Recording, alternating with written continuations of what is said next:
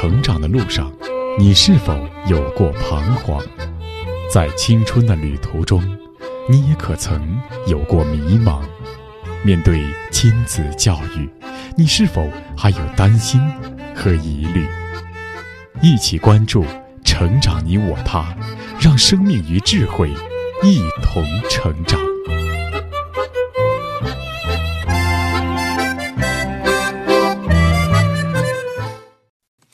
愿生命与智慧一同成长。海内外的各位听友，大家好，欢迎来到《成长你我他》，我是您的朋友钟青。听众朋友，很多父母教育孩子，经常有一个苦恼，那就是孩子似乎总是不听话，尤其是在情绪不好或者叛逆期，简直就是左耳朵进右耳朵出。而很多教育专家在解构这样的现象的时候，也会提醒父母是否没有能与孩子建立起良好的亲子关系呢？因为只有建立亲密信任的关系，孩子才有可能听得进去父母的话。但是很多父母与孩子的沟通往往是单向的，对孩子提出指令要求，却并不注意倾听、尊重孩子，孩子也就很难学会倾听与尊重。那么，为什么父母与孩子难以形成良好亲密的关系呢？很多人都在寻找原因，有一些看得见的原因，比如说语言方式以及互动方式等等，但是其背后还有本质性的原因，那就是看不见的心灵的原因。古人说“心有灵犀一点通”，但是当我们只注意世界的物质的部分，很可能就会忽略了心灵的部分。那么，父母与孩子之间的关系也需要这种心灵的感应吗？心灵的互动又是如何产生的呢？在这段时间，我们诵读的家庭教育专著《发现母亲》当中，作者华东交通大学母亲教育研究所所长王东华教授也就母亲与孩子之间的心灵感应做了相应的探究。那今天的节目，我们就一起来聆听《发现母亲》第四章的第三节：母子感通摇篮里建立起来的。感应通道，播讲时代。母子感通，摇篮里建立起来的感应通道。瑞士小儿科医生舒蒂尔曼曾专题研究过新生儿的睡眠类型。舒蒂尔曼将产妇分为早起和晚睡两种类型，然后分别对他们所生的孩子进行调查。结果发现，早起型母亲所生的孩子一生下来就有早起的习惯，而晚睡型母亲所生的孩子一生下来则有晚睡的习惯。这件事情对于一般人来说可能并不认为有什么大惊小怪，但是对于母亲和婴儿来说却极为重要。这种存在于婴儿与母体之间的感应通道，可以称之为感通，即使在婴儿出生后也依然存在。这种感通可以让母亲和婴儿之间能够彼此感应而协调一致，动物的母子之间也存在这种感通。美国纽约州立大学的科研人员曾以鸡为对象进行实验，结果证明，母鸡孵出的雏鸡对于母亲的召唤所做出的反应，远比人工孵化的雏鸡反应更为强烈。而且母鸡孵出的对新的环境的适应能力也更强。对于母子之间这种感通，科学实验和我们平常人的经验都能感觉它的存在。新生儿能够对母亲的微抱、爱抚、表情以及其他做法做出反应，是因为新生儿在出生前就和母亲有过长期交往的缘故。据说在非洲农村，由于没有受到太多现代文明的冲刷。母亲同婴儿的感应通道一直保持得很好。母亲像背口袋那样将婴儿背在身上，或把孩子夹在腋下，很少见到母亲的衣服被婴儿弄脏，因为母亲能预先觉察婴儿的大小便。现代医学已经发现，胎内的母子感通并不是自发产生的，在感通上，母亲处于主动地位。只有母亲爱抚胎儿、理解胎儿，才能不使胎儿产生精神上的障碍。那些母亲患有严重精神分裂症的母子之间，便不可能建立感通。而即使是健康正常的女性，如果在孕期遭受重大打击的话，这种感通也常难以建立。因为对于母亲来说，由于完全沉湎于自我之中，从而不能把感情传递给孩子；而对于胎儿来说，则失去了寻找感通的对象。因此，胎儿最危险的敌人，并不是母体所分泌出的激素，而是母亲对胎儿的消极态度。因此，这种母子感通是与母亲情感的强烈程度成正比的。对于多子女家庭，由于母亲常不自觉地对长子或幼子倾注了较多的感情，这样长子或幼子便较容易形成较强烈的母子感通。这就是为什么长子或幼子取得成就比例较大的原因。在寡母现象中，母子之所以常能取得很大的成功，其原因也正在于形成了这种无可比拟的感通。著名翻译家傅雷在三岁多的时候，他的父亲就冤死在狱中。接着，他的两个弟弟、一个妹妹相继夭折，一年之中，六口之家竟连失四人。平日其乐融融的一家，最后只凄惨地剩下孤儿寡母。面对如此巨大的不幸，坚强的母亲勇敢地挑起了生活的重担，于是她的所有的心血和希望都浇筑在傅雷身上。在私塾老师授课时，母亲常常陪坐在一边。到了晚上，便督促孩子背诵，不许有丝毫的懈怠。一次，傅雷夜里学习分神，母亲便在铜板的方孔中塞上蜡烛头，点燃之后，将它贴到傅雷的肚脐眼上，一滴一滴的蜡烛油流淌到身上，傅雷被烫得一个劲儿直喊救命。还有一次，傅雷因为偷吃了祭奠父亲的贡品。母亲知道后，恨铁不成钢，拿起绳子想一死了之。幸亏被别人劝住。傅雷母亲常对人说：“我只有这一个孩子，倘若不能把他管教好，将来成为废物，那我还有什么指望呢？”正是这样的倾注全心，傅雷终于明白母亲的苦心。人们在研究中国现代文学家、哲学家胡适时，也同时。为他与江冬秀的婚姻深感不解。其实，胡适同傅雷相似，都是由寡母含辛茹苦培养成人的。小时候，胡适在外面闯了祸，回到家里总要被母亲狠狠教训一顿。在教训时，母亲回忆起已经作古的丈夫，想到平时自己一个寡母所受的冤枉气，再加上望子成龙心切，恨铁不成钢。种种因素汇集在一起，因而总是自己一边哭泣一边责打。胡适挨打时哭，挨打完看见母亲还在流泪不止，又陪着母亲哭。胡适说，他的眼睛就是童年时哭坏的，所以后来一到美国留学就配上了眼镜。仅此一点可以想见，胡适母子之间感情之深了。在这样的母子感通里，母亲的任何意愿都可以成为孩子自己义无反顾的最高指示，都是孩子自己自觉遵守、绝对服从的不可怀疑的圣旨，怎么可能和可以让老母亲伤心呢？也许江冬秀与胡适毫无共同语言，但这却无关紧要，重要的是这是老母亲最为得意的安排。是老母亲一辈子最大的安慰，这时怎么可以去拂逆老母亲的一片真望呢？因此，胡适在家书中说：“我对于母亲安排的婚姻之事，并无一丝一毫的埋怨，是因为深知母亲为此竭尽全力，是为儿子谋求美满幸福的家庭。如果儿子还有埋怨之心，”那就是辜负了母亲的一番好意，甚至是不识好歹了。而胡适在写给他的好友胡进仁的信中，则是这样表述的：胡适说自己生平有两大恩人，一个是母亲，一个是兄长。母亲对儿子的良苦用心，胡适是不忍心违背的，所以他与江冬秀的婚事，全是因为母亲的意愿，所以他百依百顺，从不挑剔。如果不是为了母亲，胡适是绝不会同意这门婚事的。如今既然已经完婚，就应该竭力迁就，极力表示闺房之爱。这完全是为了博得母亲的欢喜而已。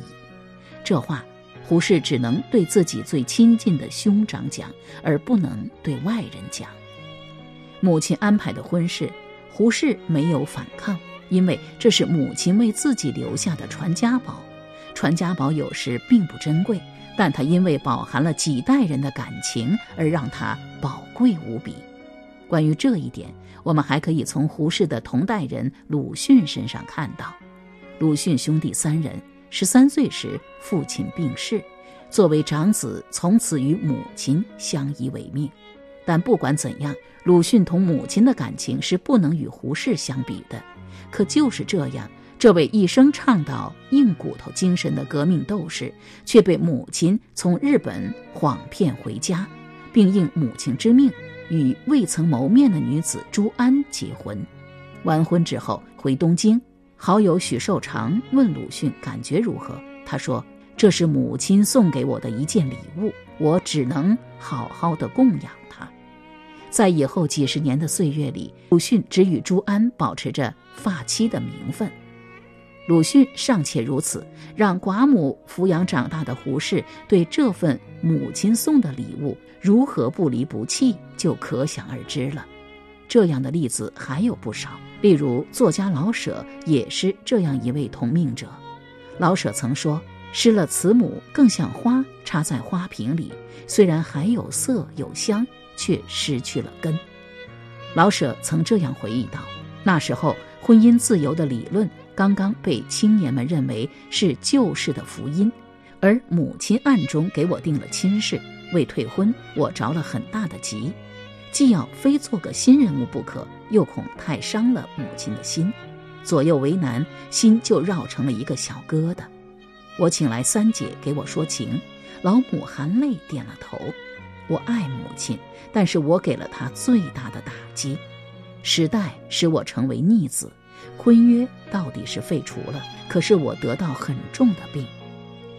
从以上例子可以看到，这种母子感通，它是维系孩子与这个世界联系的一条精神脐带。如果一个人没有建立起这根脐带，那么他便像孤儿似的游荡悬浮在这个世界上。直到最后孤独的离去。正如王东华教授所发现的，在婴儿出生之后建立并持续保持的这种母子感应通道，对于孩子情感的良性发展、学会顾及他人的感受、与周边的人建立良好的人际关系，那都是非常重要的。不过，随着孩子的长大，就像婴儿要剪断脐带，哺乳到一定时候要断奶一样。孩子的成长目标是要成为一个独立自由的人，就像孩子学走路，他会先从母亲的怀抱中获得安全感，然后鼓起勇气离开母亲，一步一步去独立探索。摔倒时又要得到母亲的扶助，然后再次鼓起勇气去继续探索，最后最终学会自己走路。也就是说，孩子与母亲的感通。是孩子安全感和勇气的来源，但其目标却是要帮助孩子逐渐学会独立。如果父母不能够在适当的时候放手，反而用情感来控制孩子，变成一种情感操控的话，就势必会影响孩子的心理健康，让向往自由的孩子变得叛逆，或者变成赖在父母身上的巨婴。本来，孩子在幼年的时候从父母那里得到安全感、依恋感的满足，只是为了让孩子在逐渐成年、独立的过程中去寻求真理的一种预备。最终，只有找到人生的终极真理，才能成为人的信仰和真正的依靠。但是如果孩子从小没有体会过从父母而来的安全感、依恋感，那么他们可能就会变得无法信任别人，最终也很难建立对真理的信仰和依靠。因此，父母与孩子既要形成良好的感应通道，又要避免对孩子形成情感操控，这对于孩子的心理健康极其重要，也是并不容易做到的。好，我们继续来听。当然，这种心灵间的感应并非为母子间所独有，事实上，在亲密的家庭里，祖孙间的感通同样很普遍。一位外祖母曾这样描写她同外孙女的感同建立：她的女儿在外地工作，托外祖母照料一段时间。外祖母说，外孙女睁着圆圆的眼睛注视着我，我感到有一种无法形容的感情。外孙女似乎也感觉到了这一点。总之，我和外孙女之间产生了强烈的感通，这是无法简单的用语言来表达的。我觉得今后不论过多长时间，这种感通都不会消失。外孙女尽管不会说话，但她的眼睛告诉我，她感到我们之间产生了强烈的感通。在这个孩子的母亲，也就是我的女儿还在吃奶的时候，我和她之间也出现过这样的情感，而且这种情感直到今天还在保持着。每当女儿下班回来见到我时，我们就会有这种感觉。这让我想起中国民间一直流传的“甲子真孙”说法。中国传统极重视后代的绵延。因此有“不孝有三，无后为大”的说法，但是以现代医学观点看，少数男女不育是一种客观存在的事实。这种不育的比例据称还在百分之五以上，这是一个不小的数字。那么，为何中国社会在无后这一问题上并没有闹得人心惶惶呢？原来有过继这一措施用以弥补。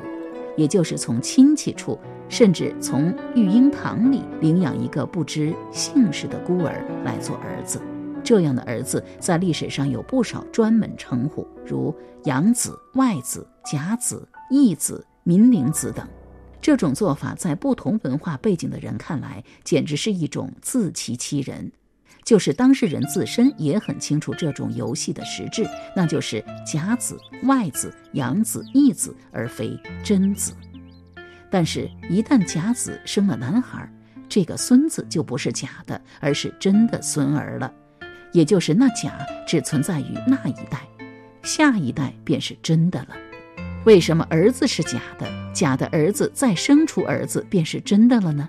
原来过继来的儿子多数年纪稍大，培养不出对养父母很深的感情，远远达不到感通的高度，也就是和自己亲不起来。但甲子养出的孙子就不一样，由于从小就在身边长大，极易同自己亲密无间，祖孙感情上不存在任何隔阂，因此自然是真的了。当然，这种过继。对于被过继的孩子来说是一种不公平，因为孩子没有任何选择，只能任凭成人的摆布，只是可以看到不同的相处方式所产生的不同效果。因亲密相处而产生的这种感通，在青年男女恋爱时最为动人。没有建立感通的婚姻，如同没有建立感通的母子一样不幸；而建立了这种感通的男女。一定会终身不渝，生死相依。十九世纪，俄国作家屠格涅夫到作家托尔斯泰家做客时，曾被一群年轻人围住，让他讲生活中最幸福的时刻。于是，屠格涅夫给他们讲了他的一个爱情故事。在这次爱情刚开始时，他一直为嫉妒和怀疑所痛苦着。可是有一次，当他把目光投向心上人的时候，正好对方的目光也向他投来。那一刻，目光中含着多少爱呀！这使他感觉到他的痛苦已经到了尽头，以致后来在他一生中，只要回忆起那一道目光，就认为那是他一生中最幸福的时刻。只要想一想，我们在恋爱时。为这种没有爱的感通的苦恼、忧伤和绝望，只要想一想我们在目光接通时的幸福、美丽和纯洁，我们就不应该吝啬给自己孩子的这一份亲密接触的特权。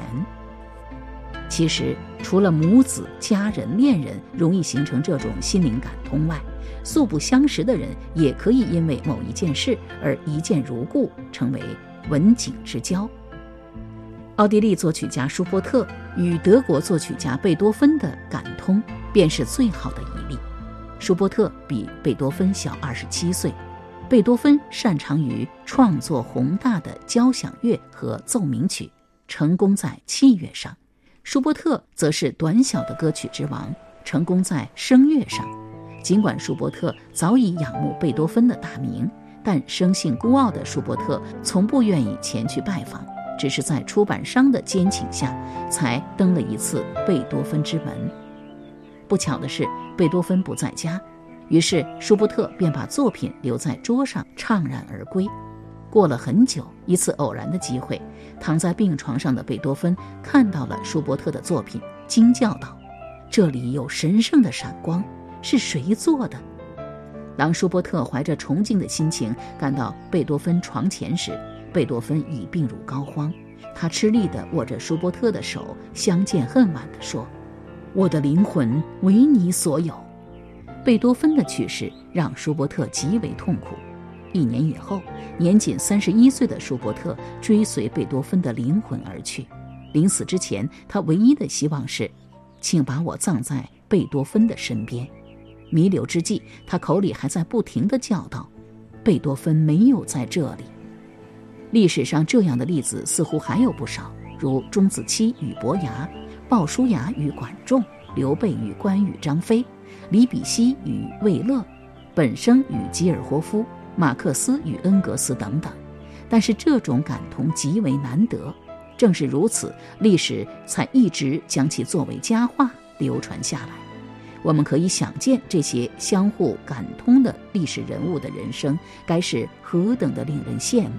如果我们不去让孩子同我们感通，而是将他们推向社会，让他们自己去寻找这种生命的哺乳，那么多半他们还没有找到之前，便已悲惨的死去。所以，对于我们母亲来说，在孩子还没有出生之前，甚至在我们还没有结婚之前，我们就应该以期待的好心情来接受上苍赐给我们的小精灵，而当他们来到时，我们便用整个心灵与身体拥护这位天使，用手臂圈成一个暖巢，让孩子安享一个人生之梦。感通的最高表现，可能就是人们所说的心灵感应了。这里所说的心灵感应，绝非是一些人所宣扬的那种伪科学的通灵术，而是指两颗心灵之间的高度默契。这样的例子在历史上也有不少，最早可能要算二十四孝里的镊指心痛了。据说孔子的学生曾参弑母至孝，曾采薪山中，也就是说，曾参砍柴在山中，家中有客人到访。他的母亲等了很久，他都没有回来，于是咬了自己的手指。这时，曾参突然感到心痛，知道家里有事，于是背着柴马上回到了家里。原来是有急客至。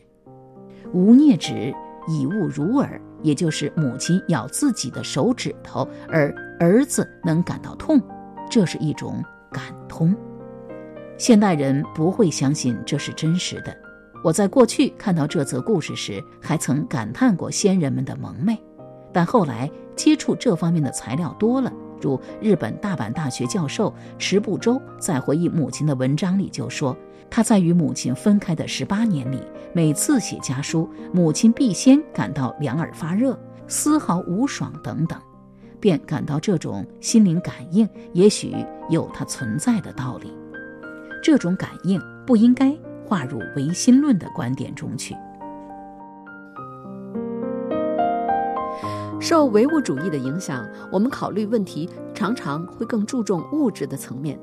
如果我们的教育也是如此，忽略了精神或者说是灵魂层面的因素，这很可能就是如今我们许多孩子产生精神疾病的原因。这是需要我们关注和重视的。好，各位听友，以上我们听到的是华东交通大学母亲教育研究所所长王东华教授所著的家庭教育专著《发现母亲》第四章的第三节“母子感通摇篮里建立起来的感应通道”。那今天的节目就是这样了。播讲时代，编辑钟庆，感谢您的收听，下期节目我们再会。